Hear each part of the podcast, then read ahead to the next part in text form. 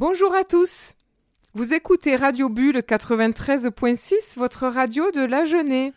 Quel bonheur de vous retrouver en cette rentrée de Café César et de retrouver mon collègue de radio et ami Patrick Fijac. Bonjour Patrick. Bonjour Myriam, bonjour à toutes, bonjour à tous. Alors on se retrouve cette, pour cette nouvelle saison de Café César, cette émission autour de l'œuvre de Bernard Monteau. Et aujourd'hui, en ce mois de septembre, j'aimerais commencer par euh, le tout début de César l'Enchanteur. C'est le deuxième roman de la saga des Césars, qui a été écrit euh, quelques années après César l'éclaireur, et nous allons écouter la belle voix de Patrick dans cet extrait savoureux. On t'écoute, Patrick. Viens vite, Jacques. Viens vite. Ça va commencer. On aurait dit un martien, franchement subjugué les nouvelles de la Terre.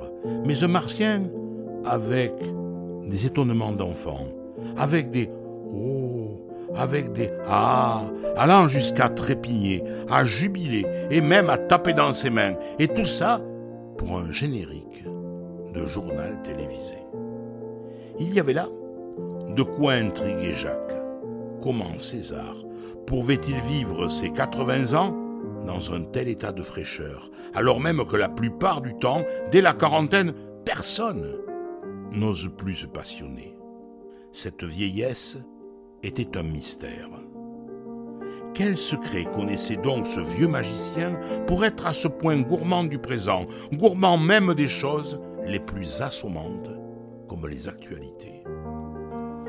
À l'écoute des grands titres, César lâcha quelques hum témoignant de son appétit d'en savoir plus, tandis que, de la main, il conviait Jacques à rapprocher sa chaise de la sienne. Nul doute, il écoutait déjà. Il écoutait vraiment, attentif à la moindre intonation, traduisant à voix haute l'avenir qu'annonçait ce présent. Sous les yeux de Jacques se produisit alors une incroyable métamorphose de simples téléspectateurs du journal depuis Paris, le vieil homme devint peu à peu le présentateur de son propre journal. Il était impossible d'en rire, tellement il y avait là un étrange jeu, cherchant à deviner le sens sacré, caché dans l'ordinaire de nos actualités. Jacques cessa un instant de regarder le petit écran. Le spectacle était ailleurs. De sa chaise, César auscultait les nouvelles du monde. Comme un maquignon scrute attentivement une bête. Hum, hum, qu'est-ce que cette jument fera comme bonne poulinière? Oui, c'était bien cela. Pour César, le journal de 20 heures était un excellent moyen de savoir si le monde d'aujourd'hui ferait de bonnes années à venir. Et il avait l'œil, le bougre. Forcément, à la campagne, on y est obligé. Il avait cet œil qui regarde les choses de loin, qui se recule et se recule encore, qui voit au-delà des apparences, derrière les images. Jacques eut ainsi droit à une version depuis Sauveterre des actualités données depuis Paris, une sorte de traduction simultanée où bien souvent les vues du vieil homme lui coupaient le souffle. Il allait découvrir ce soir-là que le rendez-vous de César avec le journal télévisé pouvait atteindre des sommets inoubliables. Jamais plus il ne pourrait regarder les informations comme avant. Ce soir-là, il allait apprendre que l'on peut jouer avec tout, si l'on sait jouer avec le plus grave, et que jouer est peut-être la seule façon de rester vivant. César, d'ailleurs, se moquait complètement du mélodrame journalier de ces tristes messes du 20 heures. Seul l'homme et son intime désordre attiraient son attention, toute son attention de Maquignon.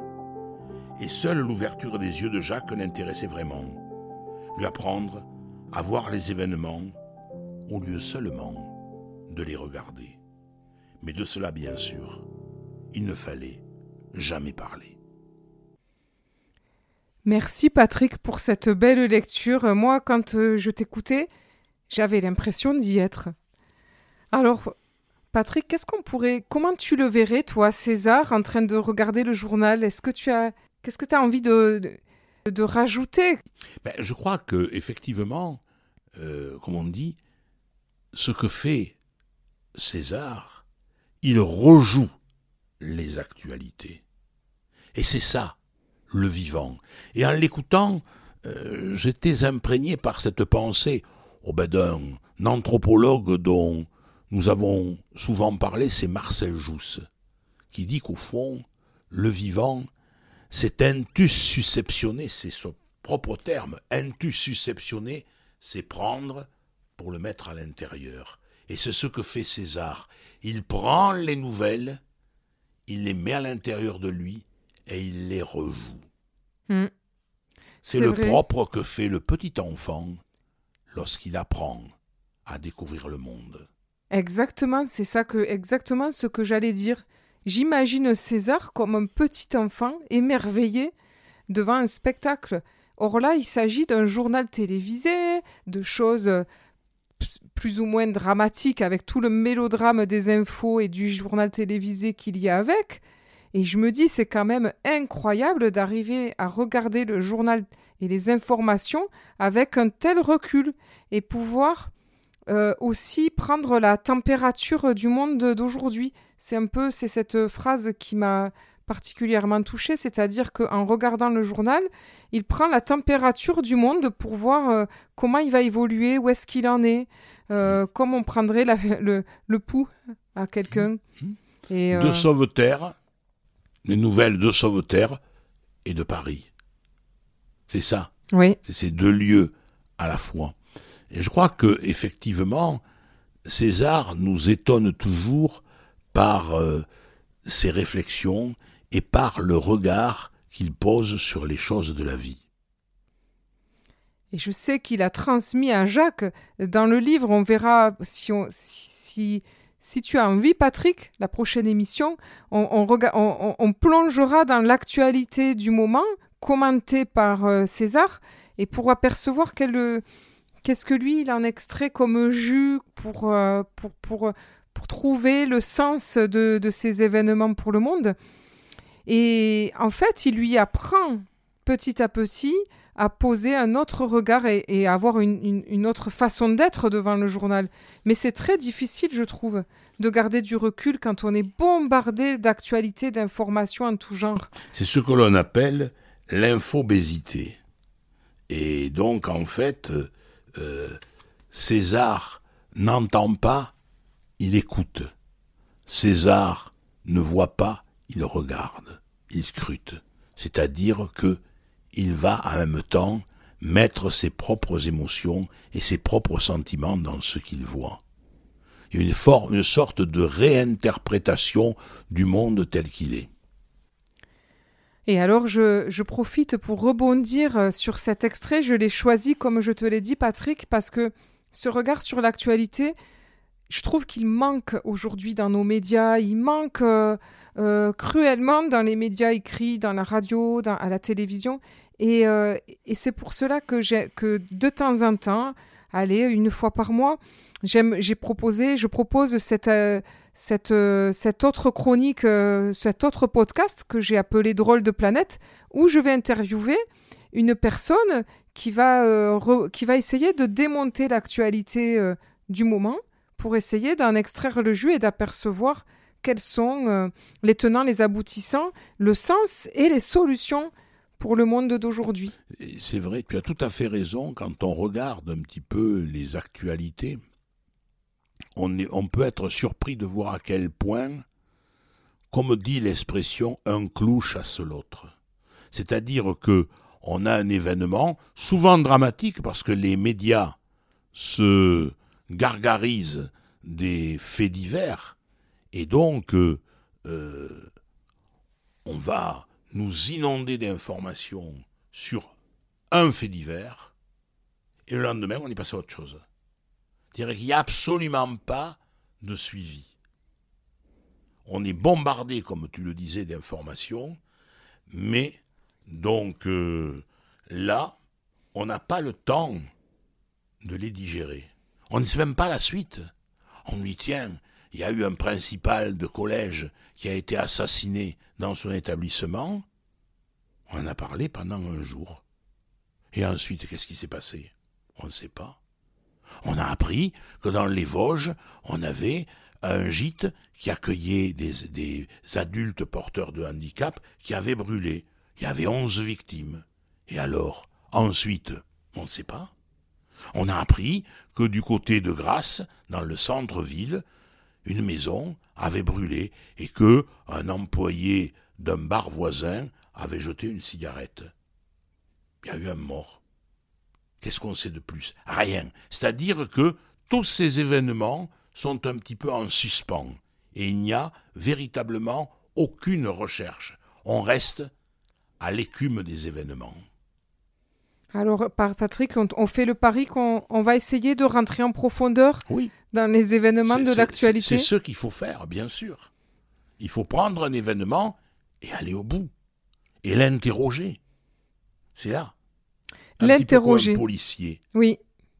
Et malheureusement, si j'avais une critique oh, amicale à faire au niveau du métier de journaliste, c'est que les journalistes n'ont plus du tout cette capacité à pouvoir investir un événement, à vouloir enquêter et à aller au bout des choses. Alors, il y en a certains, heureusement, mais bien trop rares aujourd'hui. Et, j'aime bien ton expression interroger un événement, parce qu'on peut l'interroger aussi sur le monde, mais aussi sur soi-même. Bien sûr. Euh, qu'est-ce qu'il me fait cet événement? Où est-ce que je suis touché? Et c'est toujours cette démarche à laquelle nous sommes invités finalement. Hmm, toujours. Euh, on, peut prendre un exemple pour finir.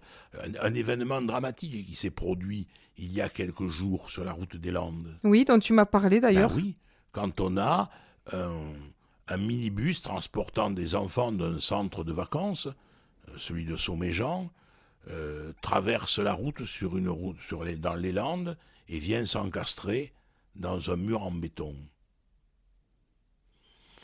À qui on pense? Mais on pense aux deux. On pense à la fois à la détresse du chauffeur, qui ne va plus, ne va pas dormir toutes ces nuits, parce qu'il va avoir cet accident sur la conscience, surtout que il y a un jeune enfant de 12 ans qui a laissé la vie. Et on pense à la famille de ce jeune. Et on se dit, bon sang, qu'a-t-il pu se passer? Comment la vie est là avec ses bons côtés, ses mauvais côtés. On est dans le noir. On est dans la peine. Alors il est très facile, bien sûr, quand on a la lecture de ce fait divers, d'aller immédiatement Accuser le chauffeur. Accuser le chauffeur. La première chose, nous sommes des censeurs. Les bourreaux et les victimes. tout de suite dire, il faut un bouc émissaire. Qu'est-ce qu'il a fait? Avait-il bu? Était-il sous l'emprise de substances? Était-il au téléphone? Voilà un petit peu. Nous sommes à la fois, d'un côté, prisonniers de cette recherche continue du bouc émissaire, et de l'autre, avec l'autre réflexe qui vient immédiatement après, c'est le tout sécuritaire. Il faut prendre des mesures de sécurité.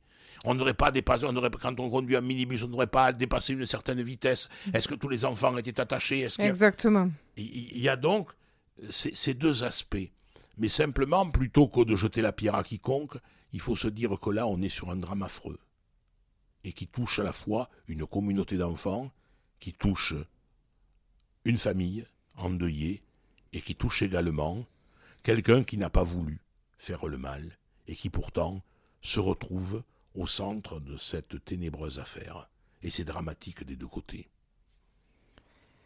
Et oui, c'est vrai, c'est une autre façon d'apercevoir l'actualité que d'essayer d'aller, de rentrer dans le monde de la victime et dans le monde aussi du bourreau. Et pour élever le tout et, en faire quelque chose de, si on, si on peut, c'est ce que dit de constructif. Toujours d'admirable Bernard Monteau, qui travaille auprès des détenus américains et qui n'a de cesse de dire oui, il faut bien sûr écouter les victimes, mais il faut aussi soigner le bourreau pour qu'il ne recommence pas. Eh bien, merci Patrick. Nous essaierons d'approfondir ce regard sur l'actualité dans, le dans la prochaine émission. C'était Café César. Pour ma bulle de sagesse, j'étais en compagnie de Patrick Fijac et je vous souhaite une belle semaine. À très bientôt.